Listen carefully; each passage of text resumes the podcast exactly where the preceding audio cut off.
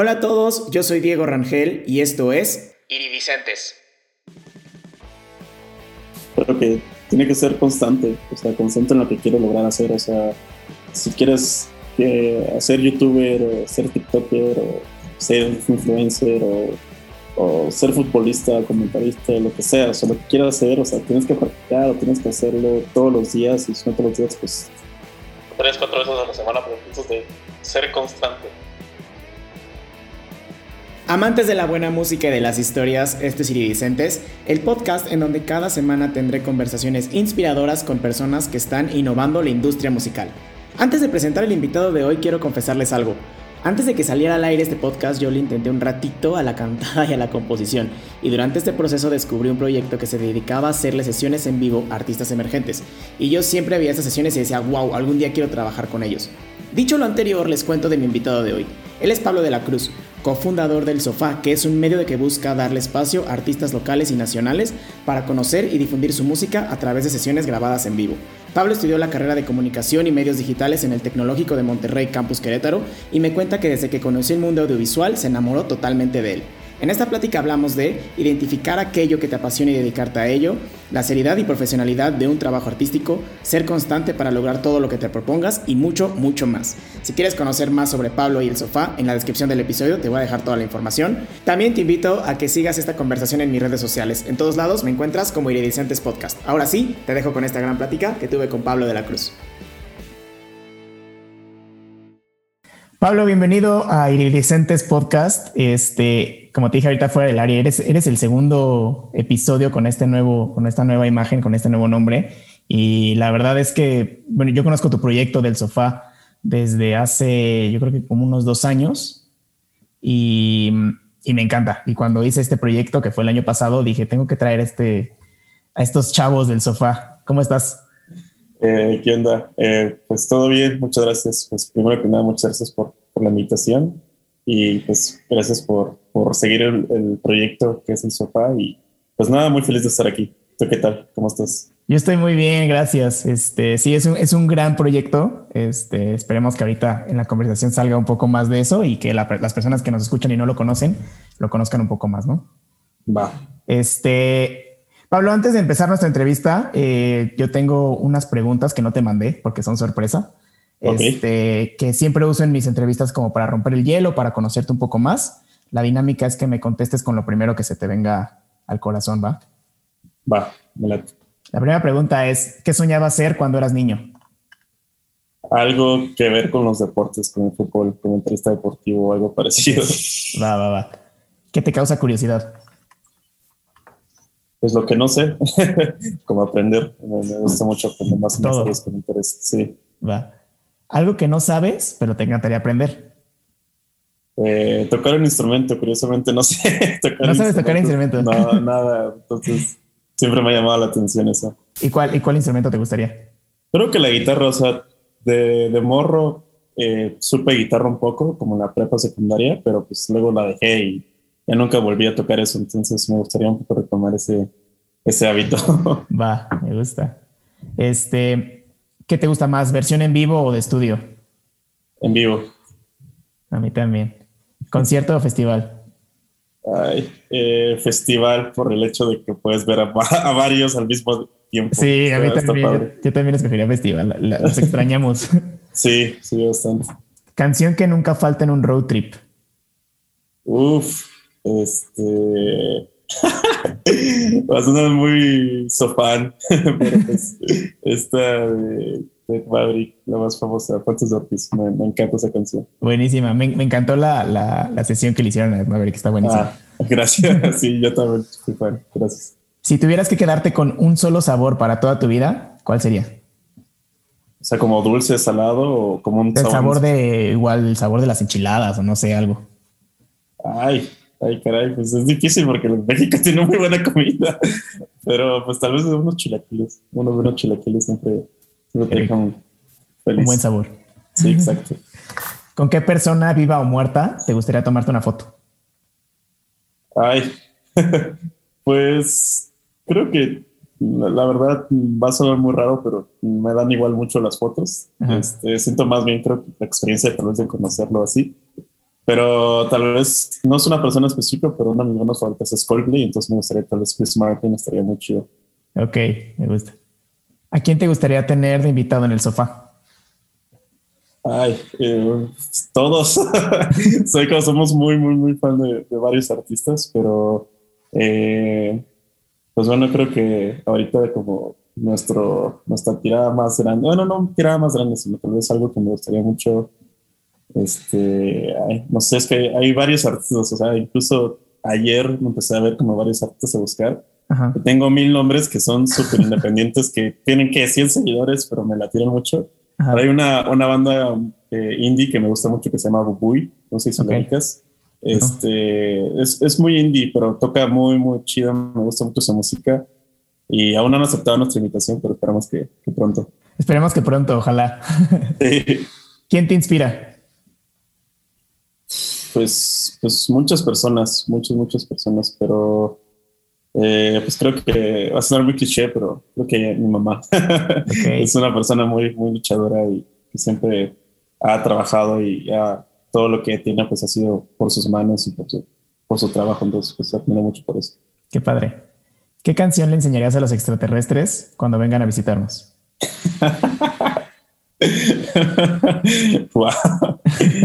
este, ¿cómo se llama la del payaso? Se me olvidó. El rodeo, el ¿La del payaso de rodeo? Sí, el payaso. no más, soy mega fan de esa canción.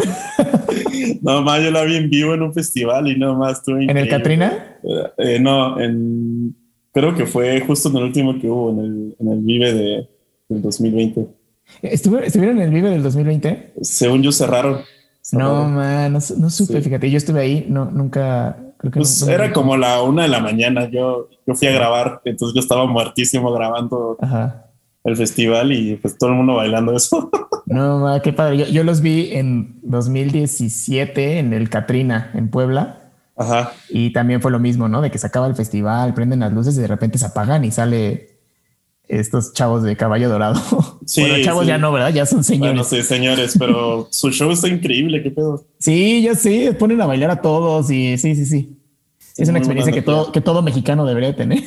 Sí, toda persona. toda persona. Este, y ya por último, Pablo, eh, ¿cuál es tu lema de vida? Uh, el que se enoja pierde. Ok, me gusta. Sí. Listo, pues esas fueron todas las preguntas rompehielo. Y ahora sí, ya para arrancarnos con la entrevista, Pablo, eh, antes de platicar del sofá y de pues, este gran proyecto que tienes, cuéntame un poquito de ti. Este, viendo hacia atrás, háblame de todo lo que tuvo que pasar en tu vida para que surgiera este gran proyecto. Creo que tú eres de Guatemala, ¿no? Sí, sí, justo soy, soy de Guatemala. Entonces, pues bueno, muchas vueltas, muchas vueltas en la vida. Este, como te comentaba, eh, pues bueno, yo al principio yo quería ser como comentarista deportivo, entonces pues, elegí la carrera de comunicación y medios digitales y pues nada, me metí por eso, la verdad es que yo a los 18 años pues no sabía ni qué estudiar y fue como que hice varios exámenes para ver como que cuál podría ser mi área de interés, varios amigos ya tenían como carreras, universidades, ya todo listo y yo no tenía la menor idea y ya por eso el destino, justo mi hermano estudió aquí en el TEC de Monterrey de Querétaro.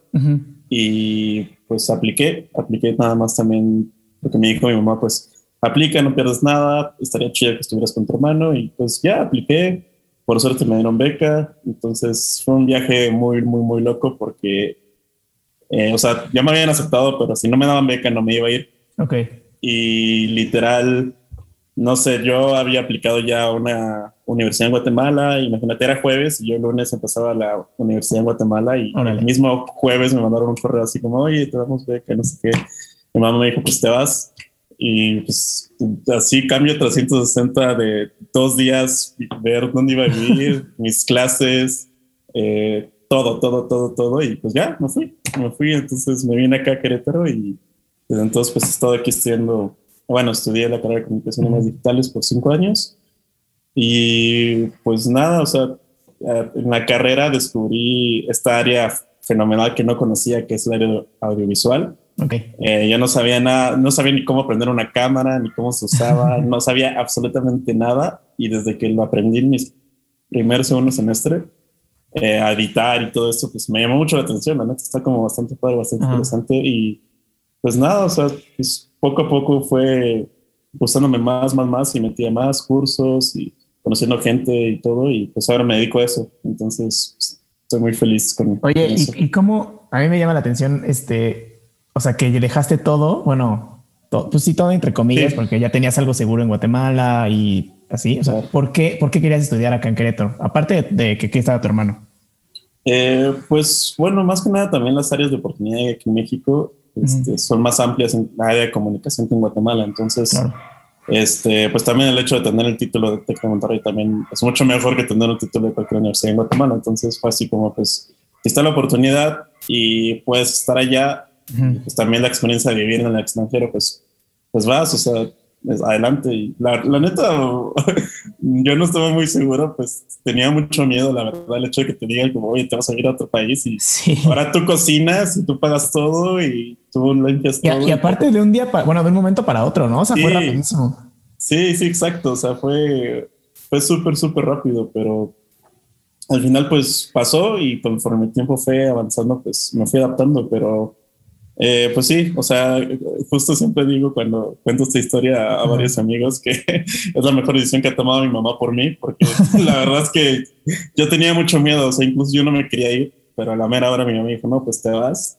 Y por la neta sí, o sea, sí ha sido muy buena decisión que tomó mi mamá. Y, y, es que sabes que, como dices ahorita, ¿no? O sea, a los 18 años, cuando, cuando tenemos que escoger a qué nos vamos a dedicar para toda la vida, es una decisión muy complicada y muy pocas veces sabemos realmente si queremos dedicarnos a eso, ¿no? Entonces, como que tomamos de referencia a nuestros papás de a ver qué estudió mi papá, ¿no? Por ejemplo, yo, yo estudié ingeniería industrial. Ajá. Entonces, porque, y yo estudié ingeniería industrial porque mi papá estudió ingeniería, ¿no? Y me metí a la misma escuela que él estudió y así, ¿no? Entonces, como, esa es como nuestra referencia, pero en realidad no sabemos, este, no sabemos qué va a pasar. A mí lo que, lo que me llama la atención de ti y lo que me gusta es que tú querías, o sea, tú ya desde chiquito querías ser, no sé, narrador deportivo. Entonces, como que tu elección sí fue un poco por ahí. Sí, o sea, más o menos, porque al final de cuentas, o sea, sí me gustaron los deportes, me gustaba el fútbol, pero nunca pensé en una carrera en eso. Ya que me tocó escoger, eh, pues fue así como, pues bueno, es una opción. Pero la neta, yo creo que nunca he sido bueno hablando. Bueno, más que hablando, narrando. Creo que hablando sí pero narrar es muy diferente. Sí. Entonces, incluso lo he practicado como ya yo solo y así, pues es, la neta sí es un trabajo bastante difícil hacer para que se escuche como interesante. Sí, totalmente. Y, todo, ¿no? Entonces, este, pues nada, me vine a, estudiar eso, bueno, a intentar ver las oportunidades de aquí. Y pues también me di cuenta que, o sea, también uno a los 18 años también creo que no checa mucho, tal vez el pensum sí, pero no te das cuenta también qué vas a ver en cada clase, si te va a interesar, si en verdad lo que tú quieres dedicarte vas, tiene que ver con la carrera que estás estudiando al 100% o si hay una mejor en otro lado, lo que sea. Entonces, o sea, eso lo me metí y fue comunicación, pues bueno, comunicación. Y ya, o sea, tuve también me siento, eh, bueno, me considero sobre todo en el sentido de que pues descubrí lo, la, la, ¿cómo se llama? La producción audiovisual y, y me, me, encantó, o sea, me encantó. Entonces, creo que si no hubiera descubierto ese, ese mundo, si no me hubiera gustado, no sé qué hubiera hecho. O sea, eso sí, no sé qué, no sé si me hubiera estudiado a cambio de carrera o, no sé qué hubiera pasado. La neta no sé, pero me salió bien todo. Sí, totalmente. Oye, y hablando de este, o sea, porque tú querías, tú entraste, ¿no? A, la carrera de comunicación y tenías este sueño de querer ser comentarista, ¿no? O sea, deportivo y, la narración y así, ¿no? Bueno, no, no, igual no el sueño, pero como que tenías esa idea. Exacto. Este, y luego descubres la producción audiovisual, que pues no, es que sean dos polos opuestos, pero pues una cosa es audio y otra cosa es audio y video, ¿no? Exacto. Este, y creo que va muy, muy, muy ad hoc a lo que haces hoy, ¿no? Al sofá, que haces mucha producción audiovisual, porque al final es que el, set esté bien y el sonido escuche bien, ¿no? Este, ¿te acuerdas cómo fue, o sea, cómo fue ese momento en el que descubriste la, la producción audiovisual y dijiste, esto es lo que quiero? O sea, Em, ¿Qué sentiste cuando, cuando...? Recuerdo la primera como tarea que me dejaron. Este, primero que nada, pues también eh, me costó mucho como adaptarme aquí porque pues país nuevo, cultura nueva, todo nuevo. La neta no tenía amigos. Me costó como un poco adaptarme como ya tener más conocidos y más amigos aquí. Em, incluso, eh, aunque suena raro, pero el español es un poco distinto a algunas palabras, entonces yo no entendía algunas cosas o las formas de hablar así, entonces me costó un poco adaptarme, pero recuerdo mucho en mi primero o segundo semestre, no recuerdo bien, había una clase que se llamaba narrativa audiovisual y justo una de las primeras tareas fue así como oigan, hagan parejas o tríos y clásico ejemplo, ¿no? O sea, eh, hagan un corto de tres minutos, eh, dos, no, dos, dos, personajes y una locación, algo así.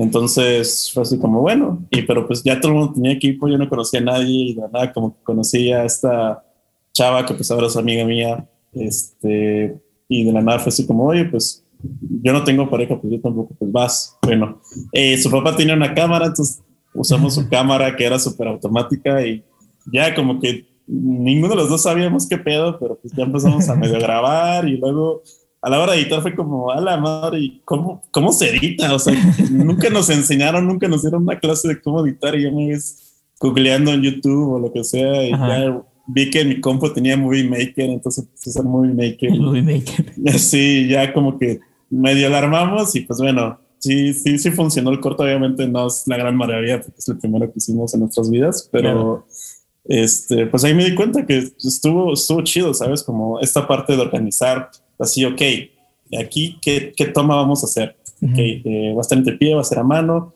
eh, cómo va a ser la acción, hay que repetirlo, cómo se van a decir, etcétera, ¿no? Entonces, como toda esa planeación y esa logística y luego ya verlo hecho, o sea, a pesar de que esté mal ejecutado, pues no sé, como que está, está me, me, me llamó mucho la, la, la, atención esto, o sea, y me encantó. Entonces, desde ese entonces me di cuenta así como, pues, la neta me gusta y, y conforme pasó el tiempo, pues conocí gente que tenía estos mismos gustos, entonces fui aprendiendo de esas personas que así es desde morrito decían como yo quiero ser cineasta y yo ni tenía la menor idea. Entonces, obviamente tienen más conocimientos que pues, fui adquiriendo de ellos y nada, o sea, pues me siento también muy afortunado de, de compartir como esas pasiones con, con, ellos, pues, y aprender. Entonces, desde ahí, pues, más o menos fue que, que supe que me gustaba la audiovisual.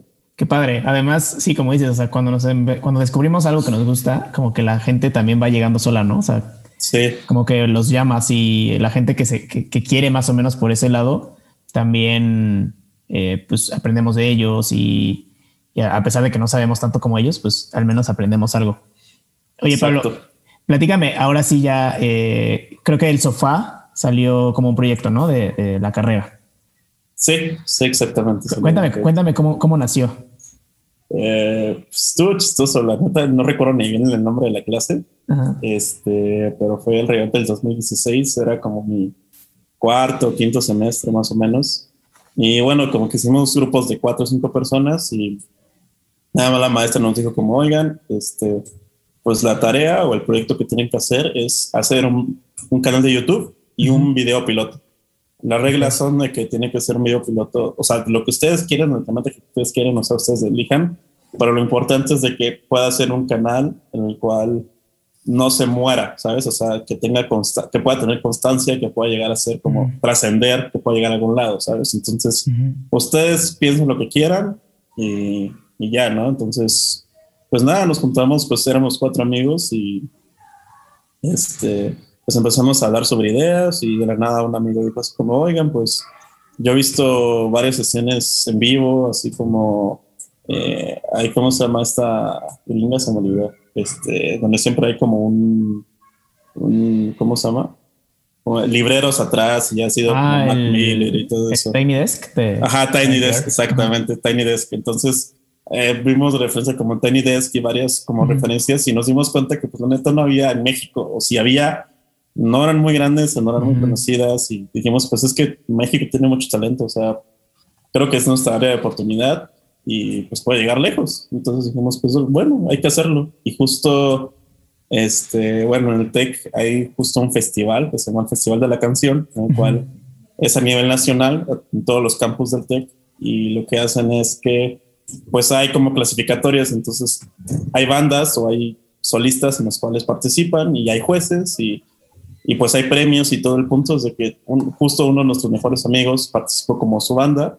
Okay. Ganó ganó el, del campus Querétaro, el regional, y quedó en segundo lugar en el nacional. O sea, fue algo como muy, muy grande. Entonces, y justo el cantante, el principal, es uno de mis mejores amigos. Entonces, pues justo acaba de pasar eso y dijimos como, pues bueno, o sea, podemos hacer una sesión con ellos. O sea, la neta, este, suena bien, está fresco, está chido, yo creo que estaría chido.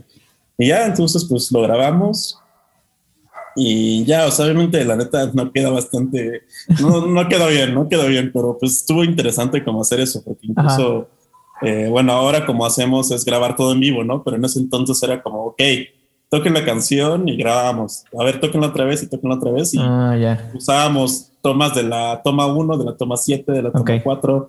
Entonces en verdad no eran vivo porque pues tomábamos como tomas de diferentes situaciones y, y pues el ritmo cambia y siempre, nunca puede ser exactamente igual, ¿no? Claro. Entonces al final como quedó y nos gustó mucho, inclusive eh, pues para hacer un canal nuevo, o sea, justo también creo que fue por el auge de haber ganado, bueno, quedar en segundo lugar en el Festival de la Canción Nacional. Tuvo como 3.000 vistas ese video. O sea, pues, creo que fue bastante para un video primero que de un canal que no, que no existía ni nada, ¿no? Entonces, este, pues nada, nos gustó el proyecto después de entregarlo, a todo el mundo le gustó. Y nada, como que justo éramos cuatro y una amiga y yo, eh, Janine, que es una de mis socias. Este, pues dijimos como, oigan, o sea, la neta nos gusta mucho este proyecto, creo que vale la pena abordar, o sea, seguir haciéndolo, jala, y pues nosotros, nosotros dos compañeros no jalaron porque estaban muy ocupados en ese entonces y no quisieron, y pues ya ni yo dijimos que sí, y pues les preguntamos si no tenían como ningún problema en que nosotros hiciéramos el proyecto, y dijeron que no, que era nuestro, que no pasa nada, y pues nada, entonces, pues así fue, sí, obviamente al principio este, hacíamos una sesión o dos al año, o sea, casi publicábamos una vez cada tres meses, una vez cada seis meses, porque la neta, pues no, no nos daba tiempo, no sabíamos mucho, no le dábamos la prioridad, ¿no? Claro. Pero conforme pasó el tiempo, pues ya, ya fue dándose todo. Oye, y ahorita, bueno, ya nace, nace, nace el sofá. Este, ¿cómo, cómo cambió de un proyecto, bueno, de un canal de YouTube que era un proyecto de escuela allá eh, solucionar esta, pues no, no, no problema, sino ya atacar esta área de oportunidad que ustedes vieron con los artistas, eh, artistas independientes. O sea, porque al final, al principio era como un proyecto de escuela, consiguieron a una banda y tocó y bla, bla, bla. Pero luego, ¿cómo, cómo lo adaptaron a los artistas independientes? O sea, ¿por qué, por qué artistas, artistas independientes? Este, pues creo que eso quedó como eh, muy establecido desde el principio porque al final de cuentas, número uno, este, creo que son justo los artistas que no tienen voz, que no tienen un espacio o para donde pues darse a conocer, ¿sabes? O sea, siento que, bueno, no sé mucho de la industria de la música en México, pero siento que si no eres famoso, no eres grande, es muy difícil que te des a conocer o que resaltes o que tengas un espacio, ¿sabes? Yo creo que tienes que tener o contactos o amigos o dinero o no sé, o bueno, talento también, pero hay mucho talento que pues no llega a ningún lado, tristemente, ¿no? Entonces, este, pues bueno, o sea, también fue para darles esa voz, para, para dar ese, eh, ese espacio para que ellos se sientan cómodos y que puedan enseñarnos su música y enseñárselas al mundo, ¿sabes? Porque pues eso se trata el sofá, o sea, más que nada, o sea, cada vez vamos creciendo y creciendo más, pero nuestro objetivo número uno es, es, ¿cómo se llama?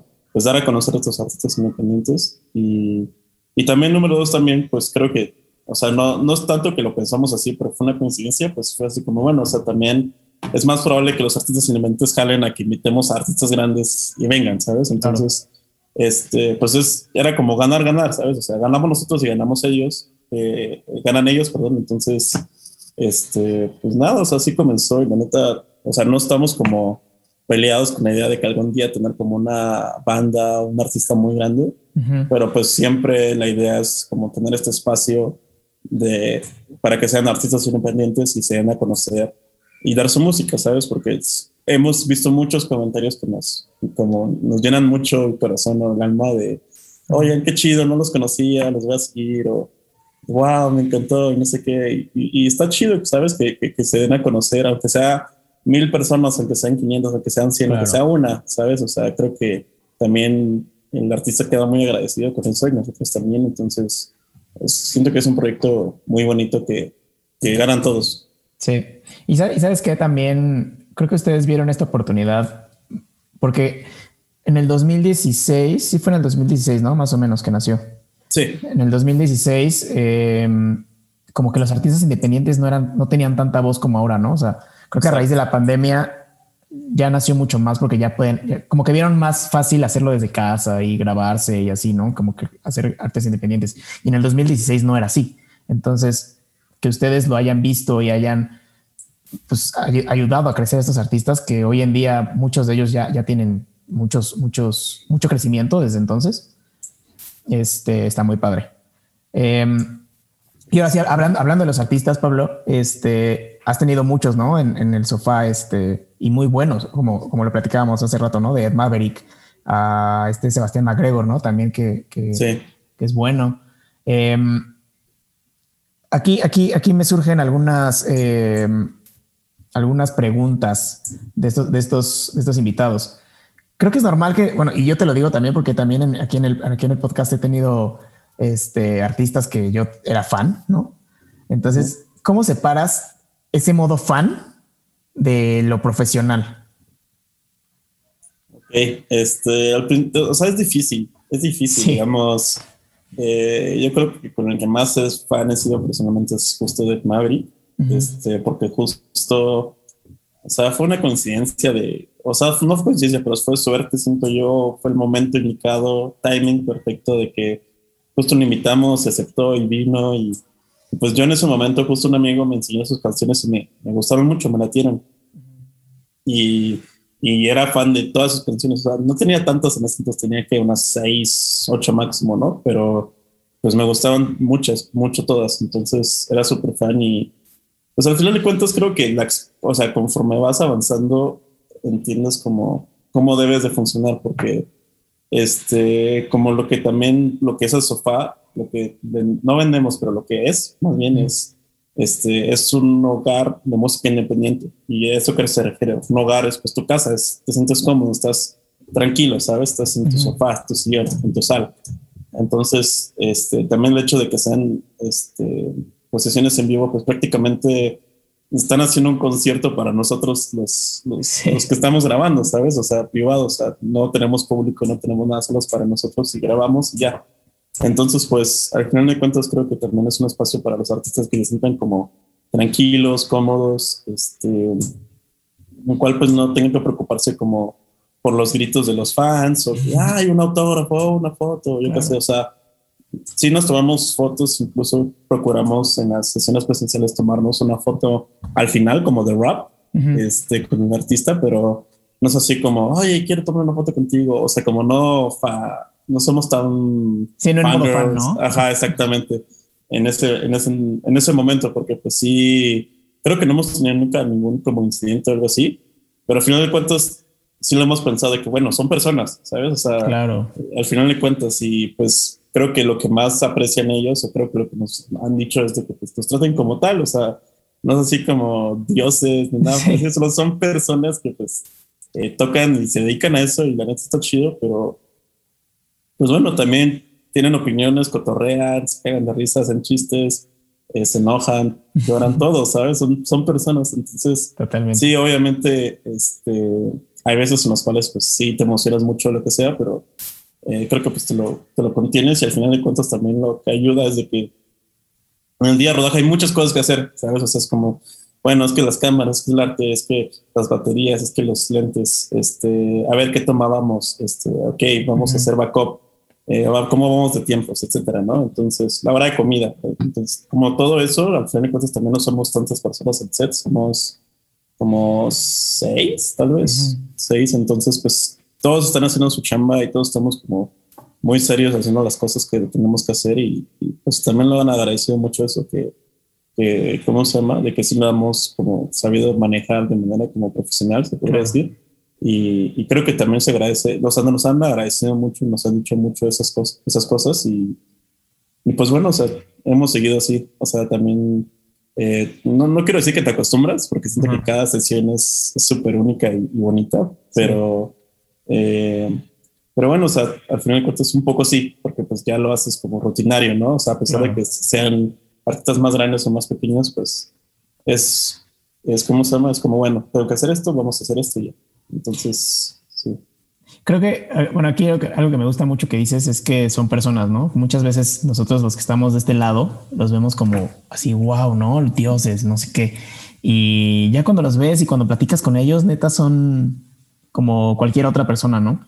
Y, pero la, verdad es que sí está padre compartir el mismo espacio, ¿no? De, con, con, ellos y, y, conocer sus historias y, y, saber que también ellos tienen sus miedos, sus, sus, sus aspiraciones, ¿no? Y no sé, está padre. Qué bueno, qué bueno que lo separan porque pues sí, creo que esa es la diferencia entre un, un, canal profesional y un canal amateur, ¿no? O sea, un canal fan, ¿no? Sí, inclusive, o sea, sí tenemos como reglas en el sentido de como, bueno, o sea, cuando estamos en rodajes, eh, bueno, no hay alcohol, eh, pues no hay drogas, nada parecido, legales e ilegales, eh, todos muy serios, todos haciendo sus cosas, este, o sea, y, y, sí, no, y sí lo mantenemos como muy, muy serio esa parte porque pues como es, como, como te decía, o sea, sí intentamos de que también el artista se sienta cómodo, que no haya momentos incómodos y, y pues nada, obviamente también cotorreamos con, con, él o ella, este, pues es parte de, pero no, no intentamos intensiar o, nada parecido. Y te digo, o sea, más de alguna vez nos ha salido como mucho lo fan, pero nada exagerado ni nada como fuera de lugar y al final de cuentas pues también se entiende y, pero te digo, todos hemos como intentado manejar eso bastante bien y pues ha funcionado por, por el momento. Sí, qué bueno. Y no, al final pues sí es inevitable eh, esconder el modo fan, pero siempre y cuando exista esta línea de respeto y, y pues también respeto a su trabajo, ¿no? Pues al final ellos también hacen lo que hacen por algo y, y, hay que mantener ese respeto.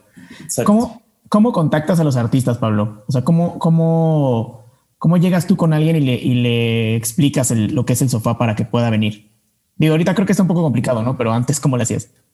Eh, pues creo que al final de cuentas el contacto siempre ha sido más o menos igual. O sea, sea en pandemia, ¿no? Porque pues no es así como que tocas su puerta y, claro. y hablabas con él, ¿no? Pero eh, como lo hemos manejado es siempre estar escuchando artistas, eh, buscar playlists, buscar, incluso como no sé, no sé si has visto en Spotify, si escuchas un artista, te recomienda como cinco parecidos, ¿no? Entonces, pues así nos vamos o eh, siempre entre nosotros es como, oigan, escuché este artista chido, lo recomiendo y tenemos como un Excel con los artistas que recomendamos en general o, o que los que piden los fans, ¿sabes? En los comentarios o lo que sea, entonces intentamos siempre contactarlos y pues la manera en que los contactamos es siempre buscamos, los estoqueamos prácticamente y mandamos todas sus redes y si tienen correo les mandamos correos, si tienen solo Instagram les mandamos Instagram, esperamos a que lo, a que lo lean, ¿no? Pero al final de cuentas nos ha funcionado bien. Hay unos artistas que no lo ven o no lo, nunca les llega el mensaje, pero o, nos pasan el número, pero el número es más, es, muy raro eso y más que nada pasaría eso solo si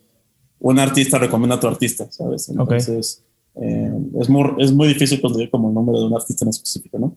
Pero siempre intentamos como hacer contactos por, a través de redes sociales o a través de correo electrónico y la verdad es que hemos tenido como suerte, o sea, al final de cuentas siempre nos presentamos, ¿no? Como, hola, somos un canal de música independiente, hacemos sesiones en vivo, estas son nuestras redes sociales, esta es nuestra página web, queremos hacer una sesión contigo, ¿cómo ves, no? Entonces ya, ya, ya que hicimos como el primer, ¿cómo se llama?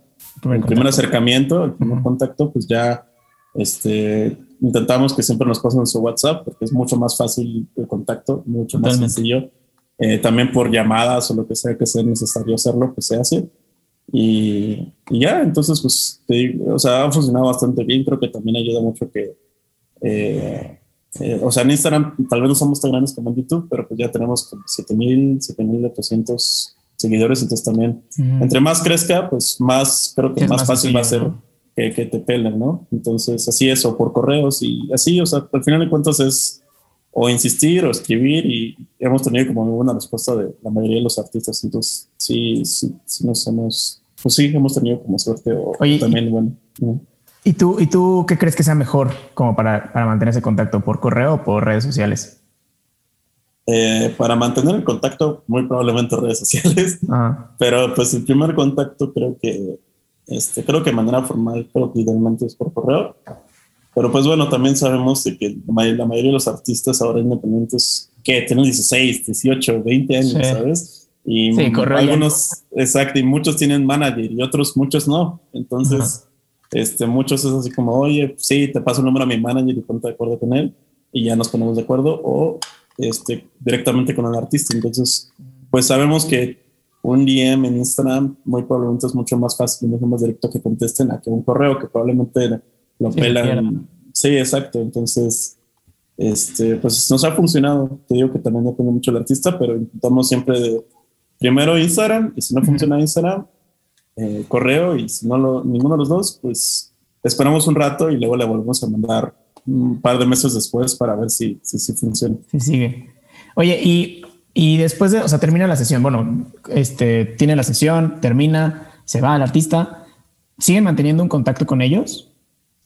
Eh, directamente no, porque pues también es un poco complicado, difícil, ya que, bueno, siempre intentamos ser como muy amigables y, y ¿cómo se llama? Y pues tener como el mejor ambiente posible. este, pero al final de cuentas, pues bueno, o sea, también cada quien tiene su vida y no podemos tener contacto con todos porque también ya tenemos más de 40, creo que más de 40 artistas hemos como eh, colaborado con. Entonces, o sea, imagínate mantener el contacto con esos 40 ah, cañón. Y, van a venir más y van a ser siempre más y más y más. Entonces, como que la manera en la que nosotros podemos manejarlo es que siempre que sepamos algo de ellos, sea sacar una canción, sacar un álbum, van a hacer un concierto, este, salieron en una entrevista o lo que sea, compartirlo, compartirlo, compartirlo, compartirlo. Y también en algún futuro, si se puede, volver a colaborar. Este, pero pues por el momento todos, eh, pues sí, todos nos hemos llevado súper bien, o sea, no había como ningún problema con ninguno. Y pues bueno, otros son más cortantes que, otro, que otros, o sea, algunos que sí te siguen contestando o agradecen como las menciones así, y otros es como dejan en sí o, y te pelan y está bien, o sea, sabes que de cuentas tampoco lo hacemos porque nos mencionan o porque nos vean, sino siempre intentamos como ayudarles y ese es el propósito del canal, ¿sabes? Del, del sofá.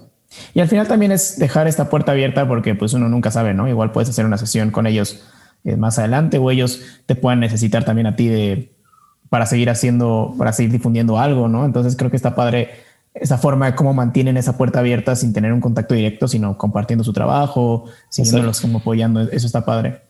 Oye, Pablo, pues. tienen un concepto muy, ahorita me acabas de decir, ¿no? Un, un, concepto muy definido en el sofá, ¿no? Que es esta pues como un algo muy hogareño, ¿no? Que puedes sentirte en el sofá de tu casa, ¿no?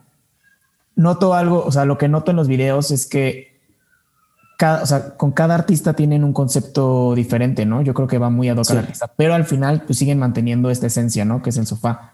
¿Cómo, eh, ¿En qué se fijan del artista para decorar el espacio? O sea, ¿qué, ¿qué es lo que ven? Dicen, ah, bueno, este artista es así, vamos a decorarlo así, no sé, ¿cómo le hacen? Este, al principio era distinto, ¿no? Porque creo que antes éramos solo Janine y yo y otros una o dos personas más y teníamos como juntos así como escuchábamos las canciones y a ver qué, qué quiere decir esta persona, qué significa y, y, ya como que hacíamos una lista y todo, ¿no? Pero conforme ha pasado el tiempo hemos tenido como ya una persona por cada área.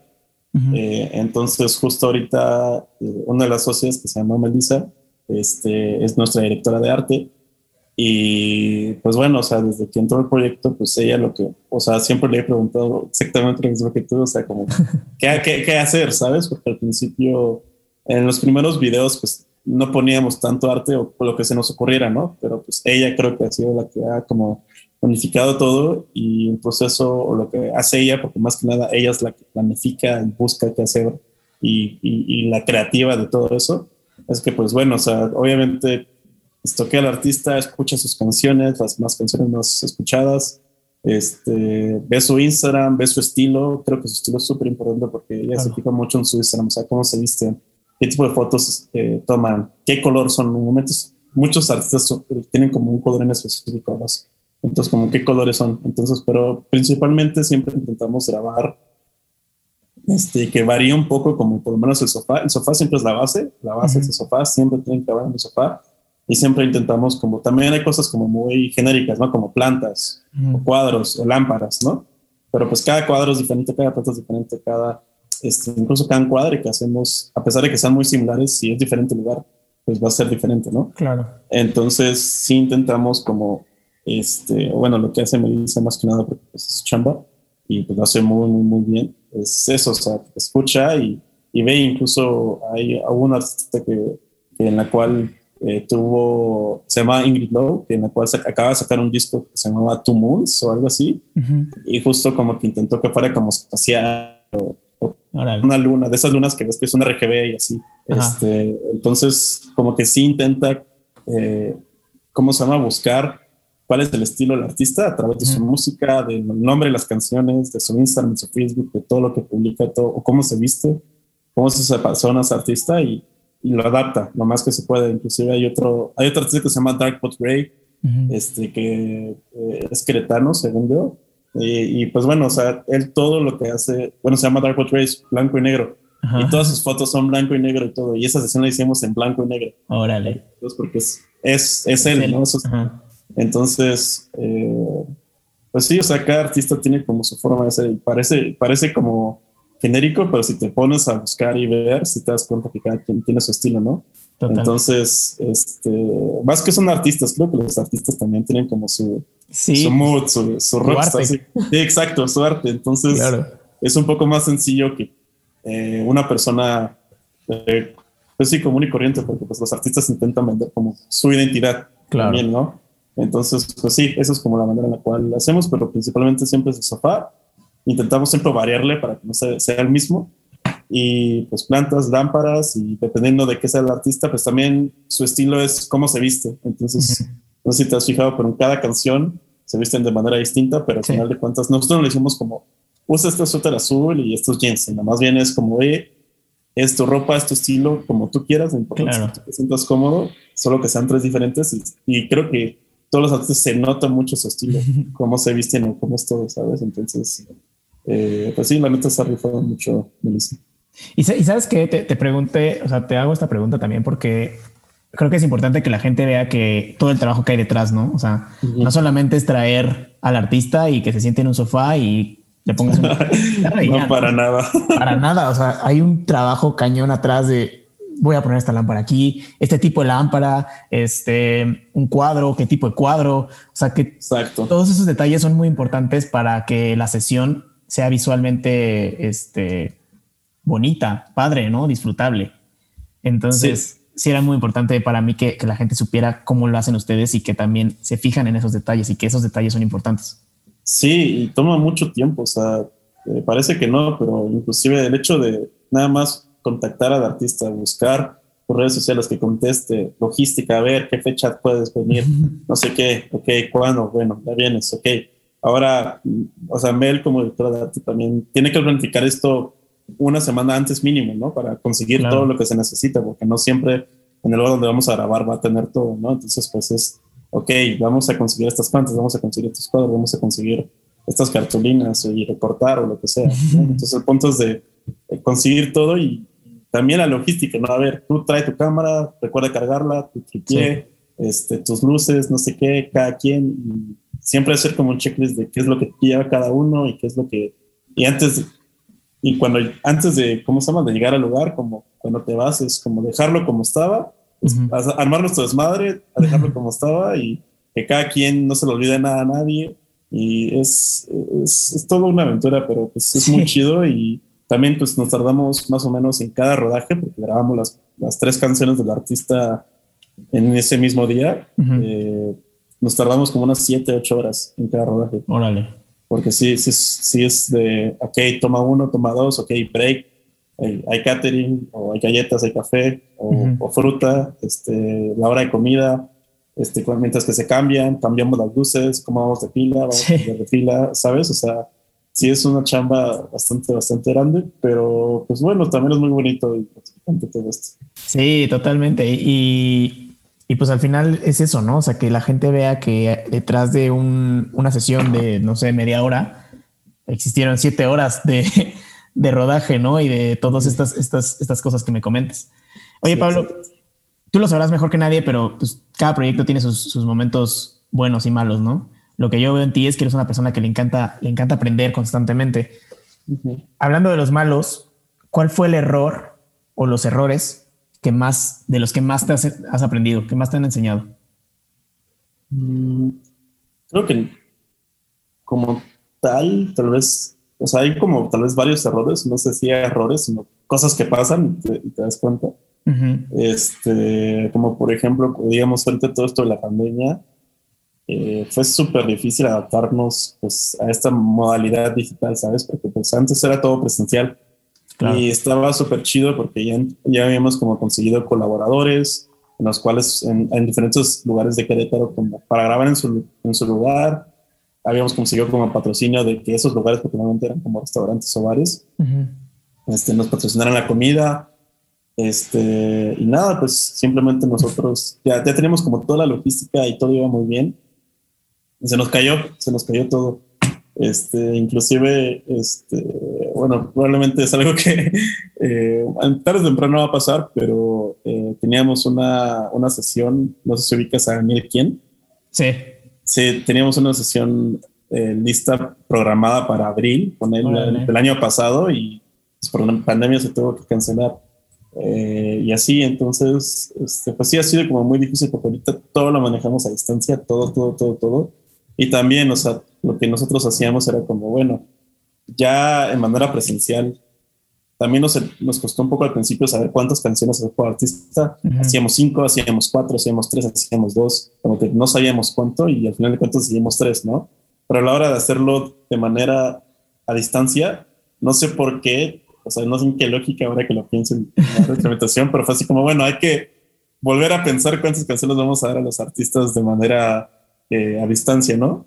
Y pues bueno, les dábamos una canción, entonces imagínate también, es un poco difícil la logística, es diferente también eh, la logística a distancia. O sea, ya no son ocho horas de rodaje, pero para, para el artista sí, probablemente, o menos, tal vez un poquito menos, ¿no? Pero para el artista es mucho más pesado porque el artista se graba, el artista eh, pues hace todo y consigue todo. Entonces nosotros solo nos le ayudamos como a la manera de, a ver, encuadra aquí, a ver qué tipo de audio tienes, ok, tienes que hacer esto y esto, esto con estos parámetros, eh, recuerda mandarlo a este correo, etcétera, ¿no? Pero sí, como que de lo que los errores, se puede decir, es como, eh, pues sí, como volver a, restablecer como esta parte de cuántas canciones van a ser por artista y era un estrés porque pues nos metíamos como toda nuestra logística que era súper complicada a distancia y solo grabábamos una canción y eso, eso refleja una semana, ¿no?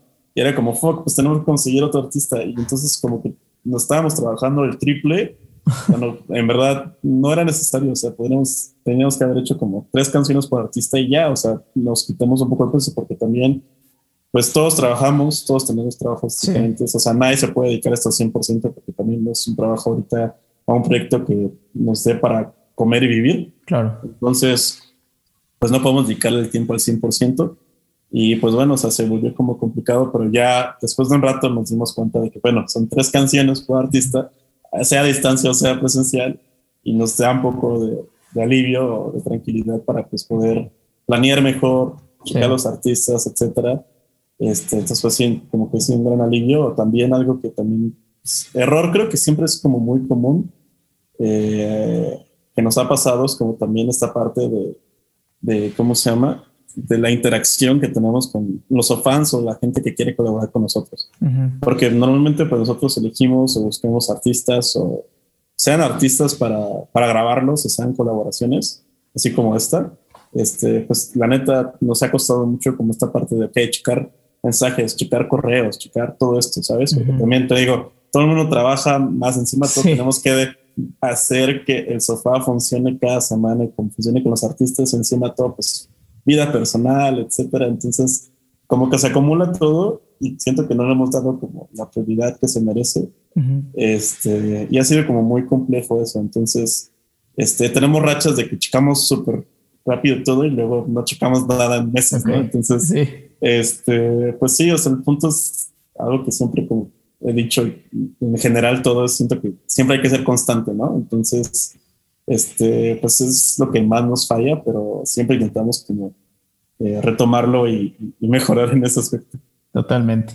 Oye, y hablando de todas de estas situaciones que, te, que, les han pasado, ¿qué es lo que te inspira o qué te motiva a ti em, para no tirar la toalla? Para no decir, ok, bueno, ya, vamos a parar este proyecto. Pues más alguna vez ha pasado que si te es como meditado por X razón o por peleas internas o lo que sea. Pues, todo proyecto siempre hay peleas, siempre hay discusiones, no por tal de, eh, ¿cómo se llama? mala onda, sino pues también lo malo que, bueno, no malo, pero como lo que hay es que también cada quien tiene una visión distinta, ¿no? Entonces, alguien quiere llevarlo de esta manera, pero alguien quiere llevarlo de otra manera. y pues es un poco complicado como también ceder o, o, o, no sé, porque tienes este proyecto que te gusta mucho y le ves mucho potencial y dices como, ok, ya sé a dónde va a ir. Y de la nada hablas con tres personas más o cuatro y te das cuenta de que lo que tú pensabas, ellos tienen como otras direcciones, los pensamientos totalmente distintos, ¿no? Entonces, eh, pues sí te lleva como mucho a cuestionar si, si te gusta, si debería ser, si no. Y, y, ha sido como complicado, ¿no? Como unificar todas esas ideas que sean solo una, ¿no? Y, pero al final de cuentas, este, creo que lo que más nos, nos, nos gusta, nos llama la atención, o sea, por lo menos para mí personalmente es como, creo que todos lo compartimos esa, esa parte de, de, los rodajes. O sea, en verdad creo que eso es lo que más nos gusta y nos llena a todos. O sea, porque a pesar de que sea una chinga, a pesar de que es logística y gastar dinero también, porque pues es, es, pagar, ¿cómo se llama? El catering, las comidas, este, también le pagamos el transporte y el hospedaje artista si es que no, si, no es de Querétaro, etcétera. O sea, sí es como un poco, eh, pues mucho esfuerzo y mucho, pues mucho todo. Este, pues, o sea, el hecho de ya estar ahí escuchando al artista y ver las cámaras y grabar y todo, o sea, es algo como algo que es, es muy demasiado bonito y, memorable y con cada uno ha sido muy único y, y, la neta ha sido como muy chido cada, cada experiencia, ¿sabes? Y lo extrañamos, o sea, llevamos más de un año sin grabar presencial, o sea, la última vez que grabamos fue Andrés, no sé si lo ubicas. Sí. Este, lo grabamos a él, creo que fue en febrero de 2020 o marzo, creo, principios de marzo tal vez, pero después de él, pues íbamos a grabar, iba a venir quien, tenemos otro artista y en abril, pues por pandemia se, se canceló todo, Entonces, este, pues extrañamos mucho eso, pero, o sea, lo que nos da mucha vida son los rodajes y, pues no sé, o sea, ver también cómo crece este proyecto y lo que significa también para muchos artistas, nos ha pasado también no solo como artistas o, gente que comenta los videos, sino también artistas que ya han estado con nosotros como, wow, muchas gracias por la oportunidad, de verdad lo agradezco mucho y, bueno, o sea, sean grandes o sean pequeños, da igual. Eh, pues al final de cuentas, si son músicos, si son talentosos, si quieren dedicar a esto, pues ahí, ahí está el espacio, ¿sabes? Y nosotros intentamos siempre hacer eso y sabemos que es un proyecto que, que importa, ¿sabes? Es un proyecto que, que va a trascender o que está trascendiendo y que tal vez ahorita no, o sea, sé que ya tenemos como 50 mil suscriptores en YouTube o casi 8 mil en, seguidores en Instagram o lo que sea, pero pues al final de cuentas, pues ahorita no, no, no estamos donando lo suficiente como para vivir ni nada, pero no importa todo eso, este, al final de cuentas, pues, eh, ¿cómo se llama? El hecho de la satisfacción de poder como ayudar a alguien, de, de ver que la gente lo disfruta, de ver que nosotros también lo disfrutamos, que también si no lo disfrutáramos, pues también no vale la pena.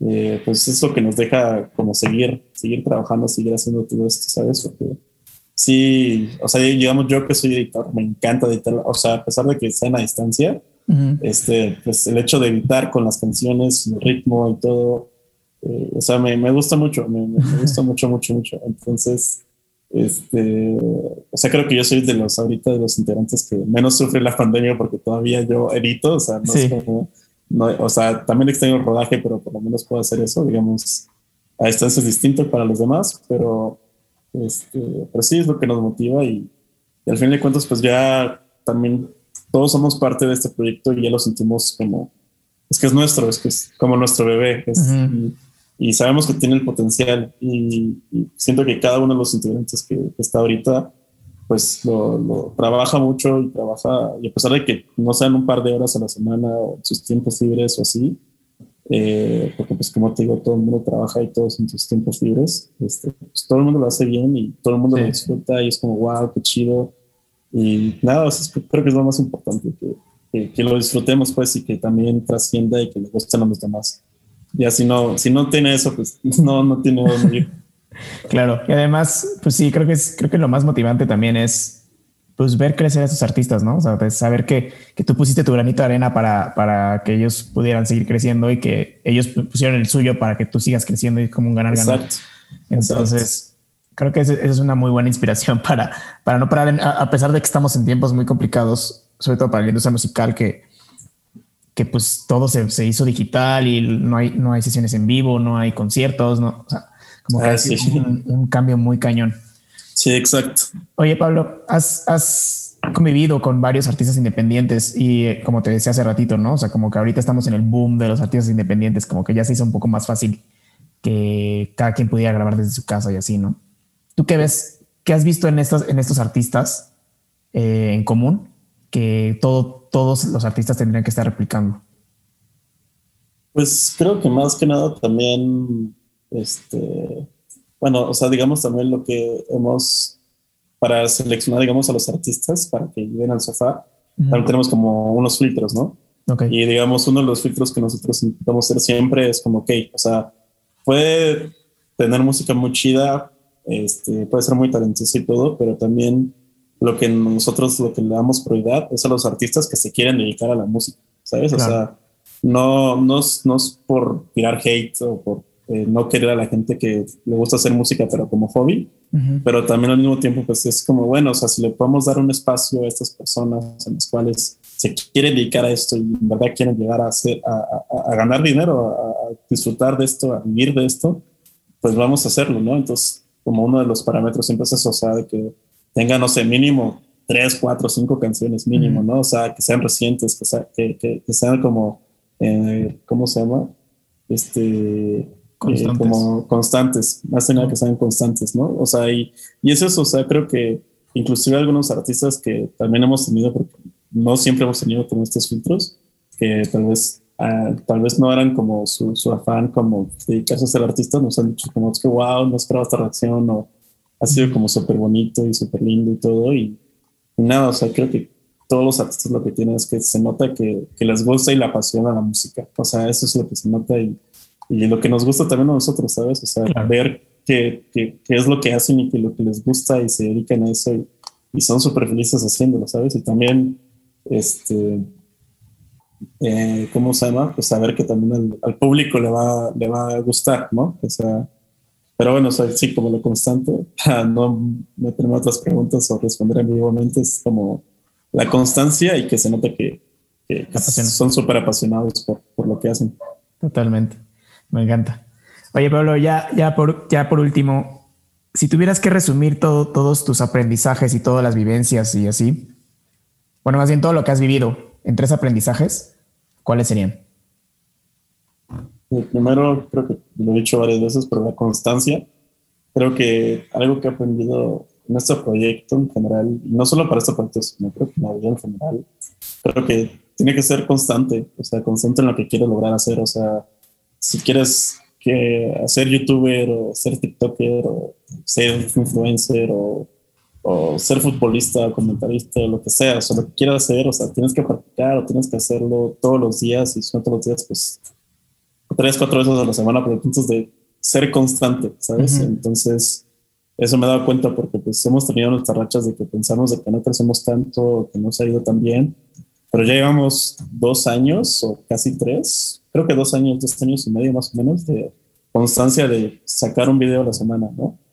Entonces, este, a veces hemos fallado de miércoles así, pero nos hemos dado cuenta que pues, conforme pasa el tiempo, pues hemos estado creciendo y hemos estado creciendo y hemos estado creciendo, ¿sabes? Y, y a pesar de que no tenemos como los artistas más grandes o más famosos o lo que sea, pues aún ahí estamos, ¿sabes? Seguimos creciendo y, y creo que así funciona cualquier proyecto, ¿sabes? O sea, si, si le dedicas el tiempo que merece, a pesar de que pues no le puedas dedicar el 100% de tu tiempo, eh, cada semana tener juntas o lo que sea, pues eso te ayuda mucho a, a que sucedan las cosas, a que funcione, ¿no? Y a pesar de que pues al principio sea agüitante de que no, es que pues, una persona me ve o 10 personas me ven, lo que sea, ¿sabes? O sea, Ajá. así empezamos nosotros. y, Sí, sí, sí. eh, y ya, entonces pues eh, al final de cuentas pues, eh, ¿cómo se llama? Pues si lo sigues haciendo, poco a poco vas a conseguir como ese público quieres y, y, y, pues lograr lo que, lo que gustas, ¿no? Es como tener ese, ese público eso, o tu meta, pues. Ujú. Este, esa es una. Dos, creo que también es como no tener miedo a probar las cosas, ¿sabes? O sea, creo que también esto que estamos haciendo nosotros, creo que nadie nos enseñó cómo hacerlo. Claro. Simplemente era una idea y fue así como, pues bueno, o sea, sabemos grabar, eh, tenemos como estas cámaras y ya, sé que grabar. Y lo hicimos y, y ya, y, pro- y- y no tener miedo como probar cosas nuevas o, o es que yo no sé cómo se hace o lo que sea, porque pues así, así se aprende, ¿sabes? A veces claro, que cuando te caes, pues así te aprendes esa respuesta, te, te, enseñó algo, ¿no? Entonces, este, pues, este, nosotros no sabíamos cómo hacer una sesión en vivo, nosotros no sabíamos. te digo, yo no sabía editar hace 6, 7 años, ¿sabes? Y ahorita pues me dedico a esto totalmente. sí, sí, sí. Y, y, tal vez da miedo, ¿sabes? Como, wow, todo este mundo, todo esto, ¿qué es? O lo que sea, pero pues si lo practicas o si lo haces constantemente, te vas a dar cuenta que siempre hay como, ah, o sea, lo estaba haciendo así, creo que esta es otra mejor manera de hacerlo y lo haces de esa manera, ¿no? Y con el tiempo te das cuenta que hay mejores cosas de hacer, hay mejores maneras de hacer las cosas y que van funcionando y que vas aprendiendo con el tiempo y que luego si te pones a pensar desde el día uno que lo empezaste a hacer, es como cambias un buen, ¿sabes? Sí, totalmente. Y lo probaste, ¿no? Entonces, como no tener miedo como a ¿cómo se llama? A probar cosas nuevas. Y la número tres, creo que también algo importante es pues, hacer lo que te haga feliz.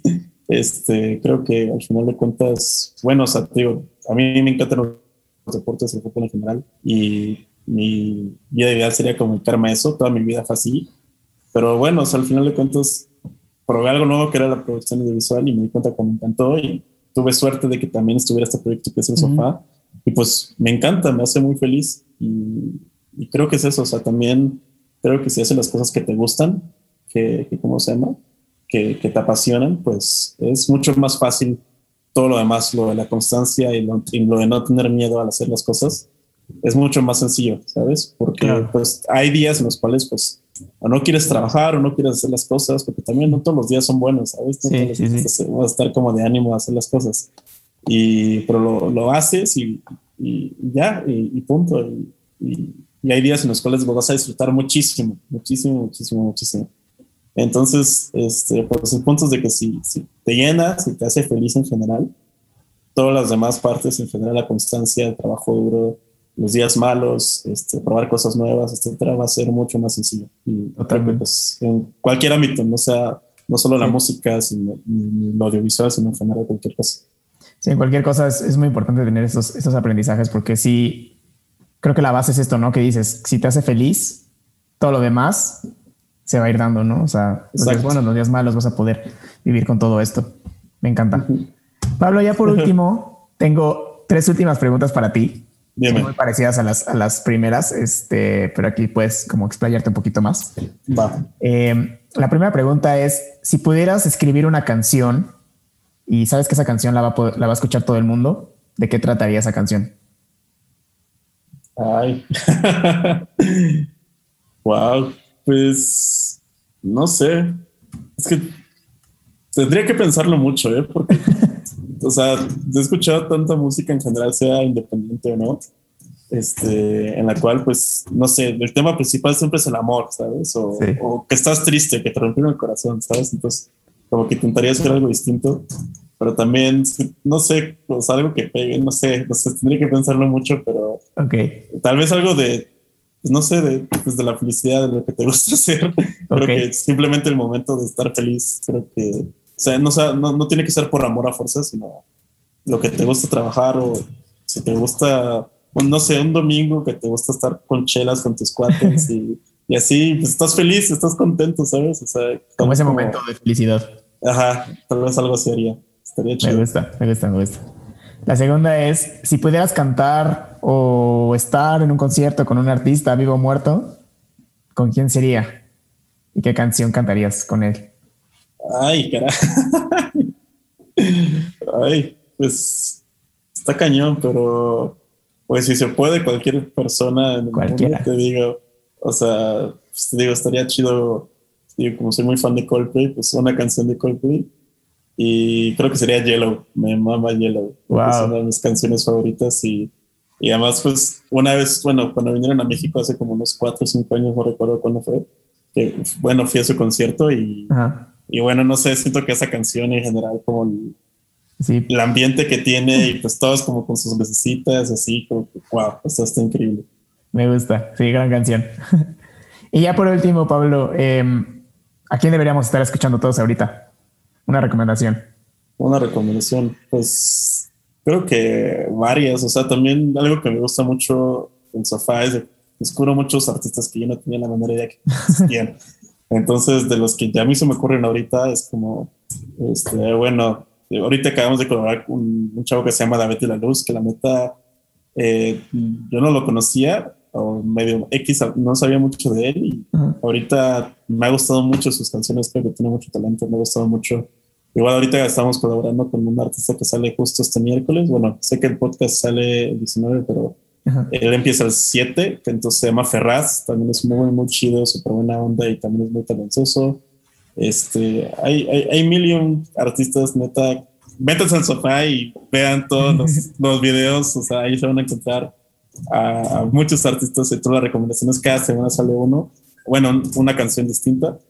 Eh, cada tres semanas sale un artista diferente, pero pues bueno, ahí pueden es un canal para descubrir música también. Entonces, este, los invito también a que lo escuchen y, que nos puedan seguir. Sí, eso yo creo que es la recomendación. O sea, no, no, no tanto que, que, deberíamos estar escuchando a un artista, sino a todos los que tienen el sofá y a todos los que constantemente en sus redes están recomendando. Creo que es, es, es un gran lugar para, para descubrir cosa, eh, música independiente, música nueva y muy cool. Y pues bueno, Pablo, este, no sé si quieras agregar algo más. Este, ¿dónde te podemos seguir? ¿Qué se viene para el sofá? Ahorita ya me contaste un poquito que, suben cada tres semanas un artista nuevo, pero para todos los que, los que nos escuchan, ¿dónde te podemos seguir? ¿Dónde te podemos encontrar? Este, pues bueno, personalmente me pueden buscar en Instagram como de la Cruz PG. Me voy a llamar como Pablo de la Cruz. Este, pero bueno, en las redes, las redes sociales del sofá es el sofá QRO en, en ¿cómo se llama en Instagram? Y en Facebook creo que es igual, o el sofá, el sofá o el sofá QRO. Y también está en nuestra página web, o en, bueno, en YouTube también se buscan el sofá, el primer canal que les salió va a ser ese. Nuestra página web igual es el sofá.com.mx, eso la acabamos de sacar hace poquito, entonces pues también pueden echarle un vistazo, es más o menos para que conozcan un poco el crew, eh, nuestros colaboradores, los videos, eh, los videos que hemos hecho. Entonces si nos quieren contactar, también pueden hacerlo. Este, y para el sofá, pues ahorita creo que ahorita viene un momento de estabilidad en el sentido de la pandemia.